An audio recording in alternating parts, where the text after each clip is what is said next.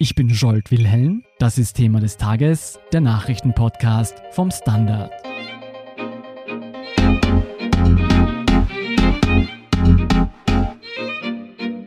Es war der Skandal, der Österreich 2019 zum Beben brachte. Das sogenannte Ibiza-Video hatte die türkis-blaue Regierung gesprengt, Heinz-Christian Strache entmachtet, die FPÖ gespalten und Österreichs politische Abgründe aufgezeigt. Ja, das korrupte Gehabe, das da öffentlich wurde, war so absurd, dass selbst die Aufdecker der Ibiza-Affäre lange an dessen Echtheit zweifelten. Wie es war, die Veröffentlichung des Videos und dessen Folgen aus erster Reihe zu erleben und davon völlig überrascht zu werden, erzählt Frederik Obermeier. Er ist leitender Redakteur des Investigativteams der Süddeutschen Zeitung und hat zusammen mit seinen Kollegen sowie Journalisten des Spiegels die Ibiza-Affäre aufgedeckt.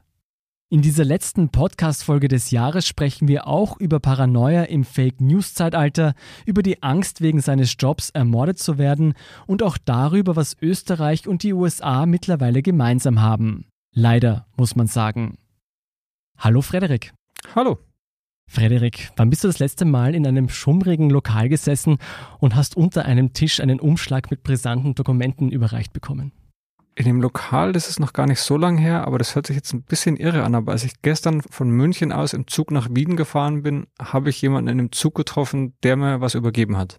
Das klingt spannender, als ich es erwartet hätte. Aber es hat nichts mit Ibiza zu tun, um es gleich mal ganz vor, vorne wegzuziehen und irgendwie Spekulationen zu stoppen. Das ist ein ganz anderes Thema. Ich nehme auch andere Stories, aber kommt das häufiger vor? Nee, ehrlich gesagt, die Realität ist schon oft viel, viel langweiliger. Die Realität ist, dass jemand bei uns in der Redaktion vorbeikommt und nach einem der Obermeiers fragt oder wir uns in einem Café in München treffen. Wie muss man sich denn eure Arbeit als Investigativteam vorstellen? Im Endeffekt sind wir ein Team, was ja einfach auch nicht groß anders ist als eine andere Redaktion, außer dass wir keine Seiten füllen müssen. Und das ist einfach der Luxus, den wir dadurch haben, gibt uns die Zeit, dass wir uns in Themen neu einarbeiten. Dass wir entweder sagen in der Redaktionskonferenz, hey, das schaut doch irgendwie komisch aus. Da muss man mal genauer hinschauen oder dass wir auch Sachen eben durchgehen, die uns zugespielt werden. Und da muss man auch sagen, das ist auch oft eine Zeitfrage. Wann hat man denn Zeit, irgendwie mal 600 Seiten PDFs einfach mal durchzulesen, daraufhin, ob es womöglich eine Geschichte ist? Wir haben Gott sei Dank die Zeit. 600 Seiten PDFs ist ein gutes Stichwort. Wie bekommt ihr denn diese gesamten Datenleaks zugestellt? Unterschiedlich. Wir haben mittlerweile einen anonymen Briefkasten, so einen Secure Drop Briefkasten, wo viele reinkommt, aber da muss man auch sagen, sind vieles Bestimmungen weil so ein anonymer Briefkasten natürlich auch den Vorteil für die andere Seite hat, dass man nicht nachvollziehen kann, wer uns da gerade als Arschloch bezeichnet. Aber da kommen auch gute Geschichten rein. Sonst kommt viel klassisch auch noch auf dem Briefweg, per E-Mails. Von mir findet man auch meine Signal oder Threema, wo sich auch mal jemand an uns wendet und dann sagt, ich habe da die und die Geschichte, können wir uns treffen oder womöglich sogar darüber schon Dokumente schickt. Wie oft kommt es denn vor, dass ihr ein Video zugestellt bekommt? Sehr, sehr selten. Also ich persönlich kann mich auch, glaube ich, nur an zwei Videos erinnern, seitdem ich im Ressort bin. Und eins davon ist hier in Österreich bekannt mittlerweile. Und das andere? Das hat nichts mit Österreich zu tun. okay. In Österreich seid ihr, wie gesagt, mit dem Ibiza-Video bekannt geworden, beziehungsweise mit dem Veröffentlichen und Aufdecken von dem Ibiza-Video. Gibt es denn irgendetwas, was wir als Österreicher noch nicht wissen? Wir alle haben diese Szenen im Kopf, wie Heinz-Christian Strache über den Ausverkauf der Republik fantasiert. Haben wir etwas noch nicht gesehen, was interessant sein könnte? Ich glaube, alles, was von öffentlichem Interesse ist, hat man in Österreich mittlerweile entweder gesehen oder zumindest gelesen, weil das ist ja für uns die Schwierigkeit so. Wir sind aufgrund des deutschen Medienrechts, können wir nicht einfach alles veröffentlichen aus diesem Video, deswegen haben wir die Sachen veröffentlicht, wo wir ein überragendes öffentliches Interesse sehen. Das wurde auch mittlerweile auch schon von deutschen Staatsanwaltschaften bestätigt, dass unsere Auswahl die korrekte war. Aber es gibt da jetzt keine Überraschung mehr. Wir werden auch oft gefragt, hey, wurde da auf Ibiza gekokst. Ähm, um es hier mal ganz deutlich zu sagen, nein, ich habe auf diesem Ibiza-Video niemanden koksen gesehen. Und ich habe auch niemanden Drogen konsumieren gesehen, außer man zählt eben Zigaretten oder Alkohol dazu. Glaubst du denn, das Ibiza-Video bzw. die Mitschnitte von diesem Ibiza-Video hätten anders ausgesehen, wenn es eine Boulevardzeitung wie die Bild oder die Kronenzeitung in Österreich bekommen hätte? Puh, das ist schwer darüber zu spekulieren. Ich könnte mir vorstellen, dass manche Medien, ohne es jetzt irgendwie namentlich mit Medien zu verknüpfen, vielleicht ein größeres Risiko eingegangen wären und vielleicht eine großzügigere Auswahl gemacht hätten und dann am Ende womöglich angezeigt, verklagt und womöglich sogar verloren hätten. Ein großes Mysterium des Ibiza-Videos ist ja, wer es erstellt hat, beziehungsweise wer es euch überbracht hat.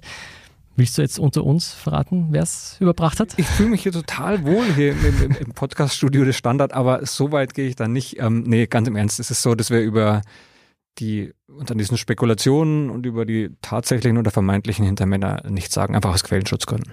Wie viele Ermittler und Politiker haben denn schon bei euch an der Tür angeklopft? Was Ibiza angeht, relativ wenig. Wir wurden von der Polizei hier in Wien in Empfang genommen, vor zwei Wochen mittlerweile, wo uns eine Ladung zugestellt wurde. Und wir hatten auch mal eine E-Mail bekommen, ob wir nicht vor dem BKA aussagen wollen. Das haben wir mit Verweis auf das Redaktionsgeheimnis abgelehnt. Und auch diese Ladung wurde wieder zurückgenommen. Da ging es um diesen sogenannten Schneebrunzer-Prozess. Wenn du zurückblickst, hast du damals schon gedacht, was du später einmal damit auslösen wirst? Nee, also mir war schon klar, als ich das Video zum ersten Mal gesehen habe und vor allem dann, als klar war, dass das Video echt ist, dass das Folgen haben wird, politische Folgen. Ich hätte vermutet, dass einige Parteien einen Untersuchungsausschuss fordern. Ich hätte mir auch vorstellen können, dass Behörden Vorermittlungen und Ermittlungen aufnehmen. Aber dass es dann so schnell knaller Fall geht an einem Wochenende, das hätte ich nicht gedacht. Und ich habe auch das am Rande erwähnt, auch meine Freizeit anders geplant. Ich hatte an dem Wochenende ganz was anderes vor, als mich ähm, mit den Vorgängen hier in Wien und dem Wiener Ballhausplatz zu beschäftigen. Ist das eine Lehre, die du mitnimmst? Ja, manche Kollegen sagen es mir auch manchmal, dass ich da oft ein bisschen naiv bin, was so die Folgen von einer Berichterstattung angeht. Ich schaue dann immer nur so voraus und denke mir, ah, da ist veröffentlicht. Und dann kann man endlich wieder diese Freizeit, die man so sehr vernachlässigt hat mit den vielen Überstunden, endlich wieder nachholen und für die Familie da sein. Bei uns gibt es ein Sprichwort, der Anfang einer Geschichte beginnt dann, wenn sie veröffentlicht wird. Ja, und ich glaube, den sollte ich mir irgendwie einrahmen und an den Schreibtisch hängen. Mit dem Ibiza-Video wurde zumindest die Regierung von ÖVP und FPÖ gesprengt. Bist du denn überrascht, wie es den beteiligten Akteuren seither politisch ergangen ist? Nehmen wir zum Beispiel Heinz-Christian Strache, gegen den laufen diverse Ermittlungen. Aber so richtig im Bedrängnis ist er nicht durch das Ibiza-Video gekommen, sondern erst später durch die Spesen-Affäre. Und jetzt dürfte er vielleicht sogar sein Comeback feiern in wenigen Monaten. Hättest du das gedacht? Mir war schon klar, dass Strache eine Kernwählerschaft und so eine richtige Fanbase hat, der relativ egal ist, was er macht und was er sagt. Ibiza war jetzt auch nicht der erste Skandal. Also diese vermeintlichen Paintball-Spiele, die Hand mit den so und so viel Fingern, ähm, wo man darüber streiten kann, ob das jetzt ein versteckter Gruß oder doch eine Bierorder war. Deswegen, ich habe es nicht erwartet, dass die dann irgendwie eine komplette Abkehr von ihm vollziehen. Aber ich sehe es irgendwie aus der Ferne eher so, ich war überrascht, wie schnell die Aufmerksamkeit auch weitergezogen ist und wie sehr man sich dann darauf fokussiert hat, wer da womöglich dahinter steckt, anstatt irgendwie noch quasi alle auf Ibiza gesagten Sachverhalte noch auszurecherchieren. Woran glaubst du, liegt es denn? Ich glaube, wir leben einfach in einer Zeit, wo irgendwie so viel jeden Tag passiert. Sowas hat man zumindest gefühlt, hat es früher irgendwie alle paar Jahre mal gegeben und jetzt ist es schon fast wöchentlich was ja auch irgendwie auch toll ist. Das sind auch irgendwie goldene Zeiten für Journalismus und man merkt auch, warum Journalismus wichtig ist, warum es wichtig ist, eine, eine Zeitung zu unterstützen, ein Abo zu haben, weil, glaube ich, Journalisten auch einen Beitrag zur ja, zu unserer Demokratie leisten und auch zur gesellschaftlichen Diskussion. Aber ich glaube auch, dass es die Gefahr gibt, dass man einfach irgendwann so ein, so ein Sättigungsgefühl und auch so ein Overkill an Informationen hat, wo man dann einfach nur noch denkt, oh, noch ein Skandal, aber gar nicht mehr auf die Details schaut. Und das wäre falsch, glaube ich. Also die Gefahr, dass man abstumpft. Ja, ganz klar. Interessant ist ja auch, wie die FPÖ mit diesem Skandal umgegangen ist. Jetzt hat man das Gefühl, sie versuchen sich an Heinz-Christian Strache abzuputzen, wenn ich das so salopp formulieren darf. Nimmst du ihnen denn anhand deiner Recherchen ab, dass die jetzigen Spitzen Herbert Kickel und Norbert Hofer von all dem nichts wussten? Also ohne es jetzt auf Kickel und Hofer persönlich zu beziehen, glaube ich nicht, dass das alles nur eine Strache- und Gudenus-Geschichte war. Wenn es tatsächlich ein Tarnsystem für Parteispenden gab, dann glaube ich, ist es nicht so, dass davon nur Strache und Gudenus wussten, sondern dann bin ich mir sicher, dass es da mehr gibt. Ich glaube auch schon, dass man Herrn Strache als einen Repräsentanten der FPÖ sehen muss, wie er da auf dieser Villa saß und was er da auf den Tisch gepackt hat. Interessant ist ja auch die Rolle des ehemaligen Bundeskanzlers Sebastian Kurz. Der ist ja stärker denn je aus dieser ganzen Affäre herausgekommen. Ja, das fand ich auch bemerkenswert, weil man ja schon den Standpunkt vertreten könnte, er war derjenige, der die FPÖ auch so richtig salonfähig gemacht hat, der sie in die Regierung geholt hat und der da zumindest an diesem Teil an der Koalition eine gewisse Mitverantwortung trägt. Als Beobachter hat man da schon manchmal das Gefühl, als würden sich die Mächtigen immer wieder herausfinden. Was die Berichterstattung sicher nicht leichter macht, ist das mittlerweile sehr beliebte Narrativ der Fake News, um Medien zu diskreditieren. Wie geht man in Zeiten von alternativen Realitäten mit der Wahrheit um? Ich glaube, das beste Mittel dagegen ist Transparenz. Ich glaube schon, so diese Lügenpresse und Fake News-Rufer, man wird sie nicht bekehren, aber man kann verhindern, dass sich dieses Bild durchsetzt und dass das irgendwie rüberschwappt auf Bevölkerungsteile, die für Vernunft noch zugänglich sind.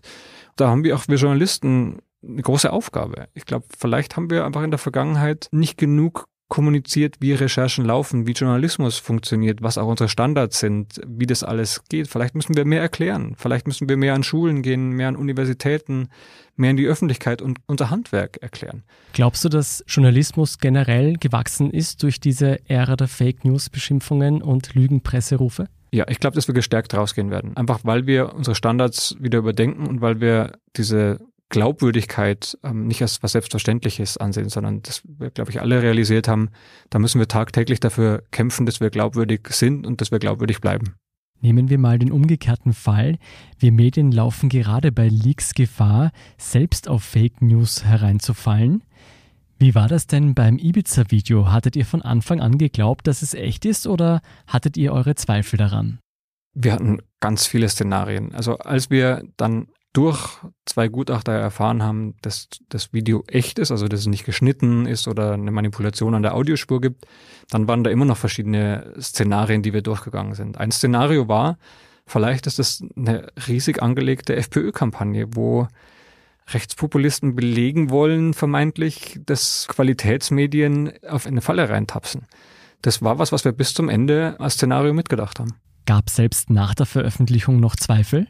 In dem Moment, als Herr Strache und Herr Gudenus ihre Statements geschickt haben, war ja schon deutlich, aber auch da, sie hätten, wenn das eine Falle gewesen wäre, hätte man sagen können, wer weiß, vielleicht hätten sie es so weit getrieben und hätten sogar auf einen Vorhalt noch so reagiert, um dann am Ende sich hinzustellen und sagen, Ella Badge, haben wir euch aber sauber ausgetrickst. Wird man da nicht paranoid?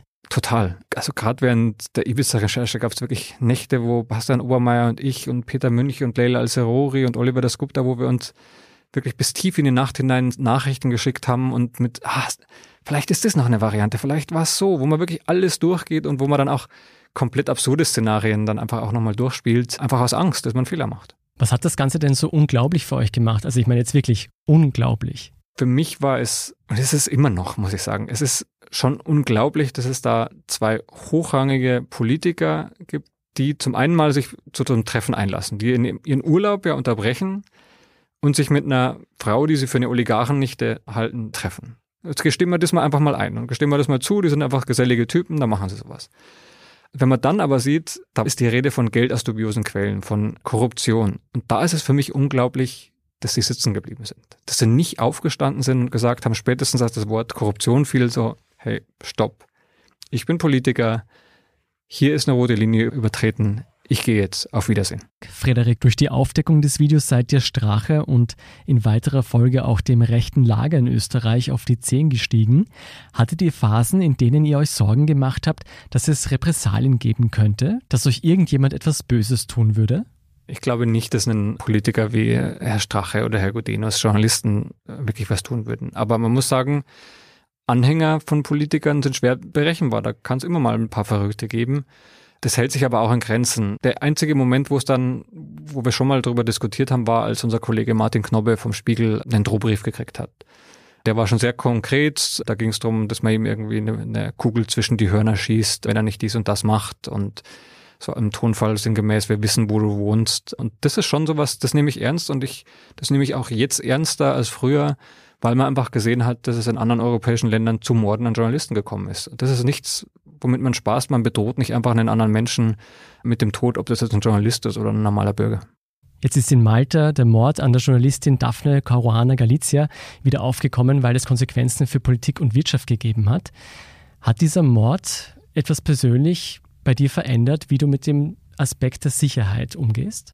Ja, seitdem mache ich mir viel mehr Gedanken darüber. Vielleicht war ich auch davor naiv, aber das war was, was ich auch immer noch schwer zu fassen ist. Ich hatte ein paar Wochen vor ihrem Tod noch mit Daphne recherchiert. Ich kenne ihren Sohn, der ist ein guter Freund, der ist auch gelegentlich bei mir in München.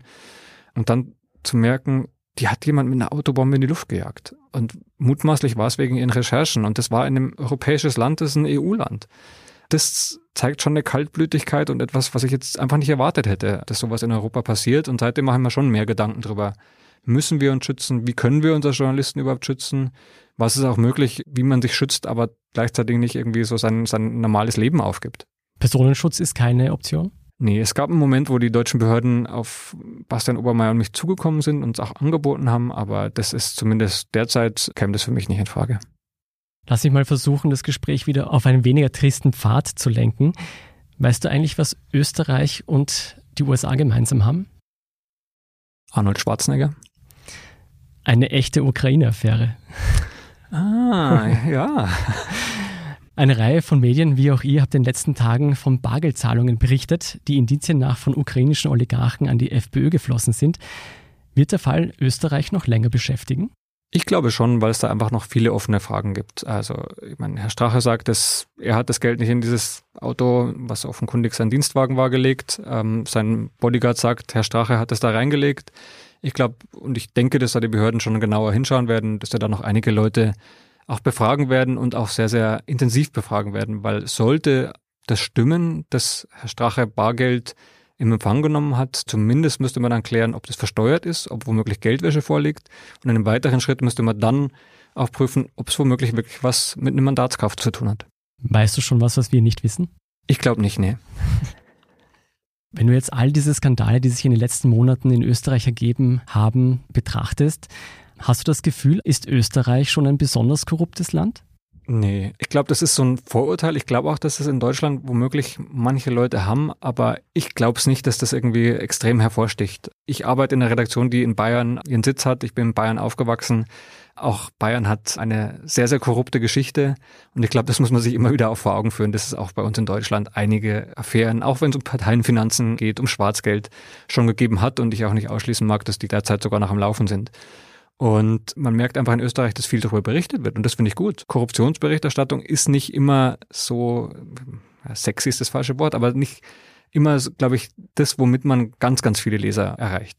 Oh, ich glaube, die Ibiza-Affäre hat ein paar Leser erreicht. Das ist gut, das ist schön zu sehen, aber ich glaube auch, die Ibiza-Affäre hat nur so viele Leser und Leserinnen auch erreicht, weil sie auch so diesen absurden Einschlag hatte. So, wenn man der Strache da sieht in seinem Ruderleiberl, wie er da sitzt und vor sich hin schwadroniert, das hatte ja schon auch was sehr, sehr Absurdes und schon fast Komisches.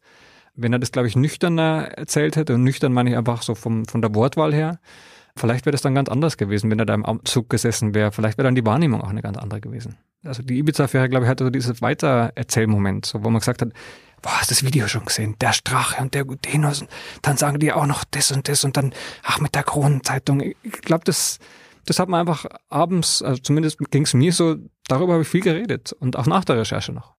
Österreich wird wahrscheinlich in wenigen Monaten eine neue Regierung haben. Glaubst du, du wirst auf die nächste Regierung sprengen?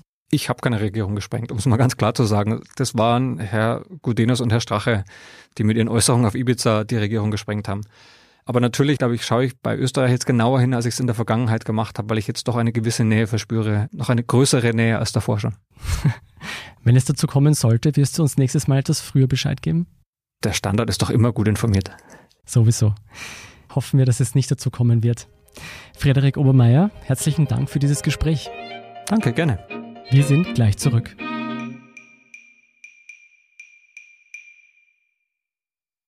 Guten Tag, mein Name ist Oskar Bronner. Was man täglich macht, macht man irgendwann automatisch. Es wird zu einer Haltung. Sie können zum Beispiel üben, zu stehen. Zu Ihrer Meinung, zu sich selbst, für eine Sache. Wir machen das seit 1988 und es funktioniert.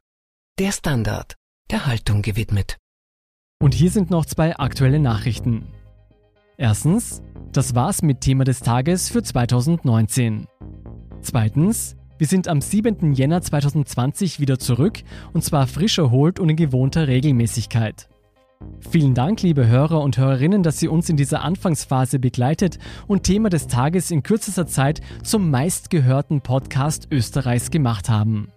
Unsere gesammelten Folgen zum Nachhören finden Sie auf der standard.at slash podcast sowie bei Apple Podcasts und Spotify. Wie Sie uns unterstützen können, erfahren Sie auf der standard.at slash abo und Sie helfen uns auch mit einer 5-Sterne-Bewertung beim Podcast-Dienst Ihrer Wahl. Haben Sie frohe und geruhsame Feiertage. Ich bin Scholt Wilhelm, Baba und bis zum nächsten Mal.